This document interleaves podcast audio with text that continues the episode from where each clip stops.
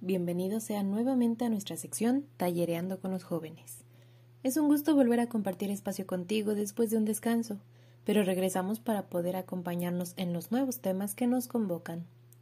El día de hoy hablaremos sobre los nuevos comienzos de nuestras vidas, pero primero leeremos un pequeño fragmento de Los cerezos de Villa Salada. ¡Comenzamos! Pablo Azafrán resultó ser el penúltimo más débil de delante de Margarita Cominos y por detrás de Ignacio Tomillo. Cuando se vio en ese puesto, Pablo pensó si nos numeraran de altos a bajos, yo solo sería el quinto más enano del pueblo.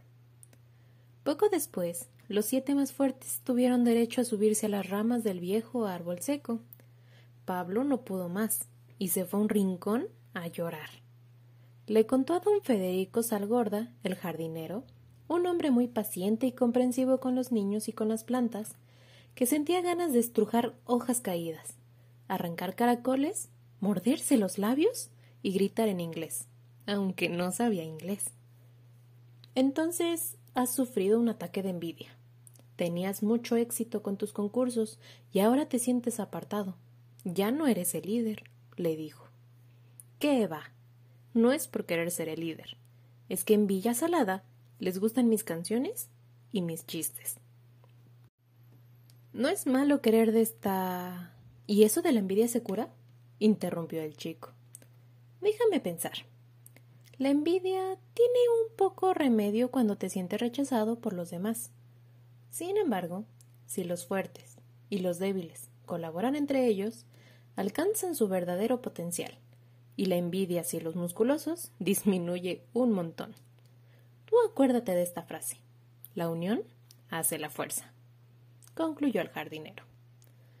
Don Federico, ahora tengo ganas de saltar los setos, montar en bici y de hacerte cosquillas.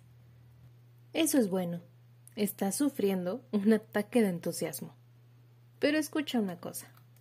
Si quieres que tus amigos sigan valorándote, les tienes que proponer algo más interesante que ordenarse de fuertes a débiles. A la mañana siguiente, Pablo Azafrán se subió al árbol y exclamó Yo sé algo importante. La unión hace la fuerza. Por eso propongo que entre todos quitemos este árbol y plantemos uno nuevo. ¡Vivan los fuertes! gritaban los flojos. Pablo, al que no habían dejado ni acercarse al árbol, volvió a sentir ganas de estrujar hojas de otoño, arrancar caracoles, morderse los labios, gritar en inglés.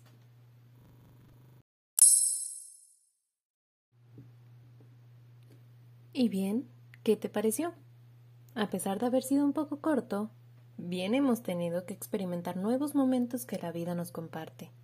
Y bien sabemos que las nuevas etapas dan mucho miedo.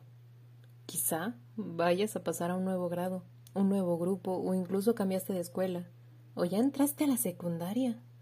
¡Qué emocionante! Estamos seguras y seguros que eres una persona fuerte al enfrentarte a estos cambios. Estás creciendo y conociendo nuevas cosas que tu entorno te permite. Ya que estamos en una pandemia, estás constantemente aprendiendo y viviendo. En nuestro cuento también había muchos miedos y envidias, pero la manera en la que los abordamos habla mucho de nosotros y nosotras.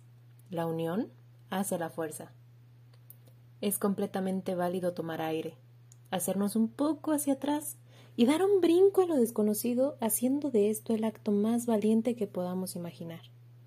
Cuando sientas que no puedas, date chance y respira profundamente. Un mal día no es una mala vida. Disfruta de tu nueva etapa. Con esto ha sido todo por hoy. Esperamos que te haya gustado y que tuvieras un momento agradable o reflexivo.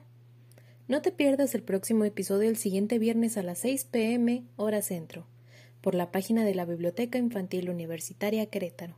Nos leemos después.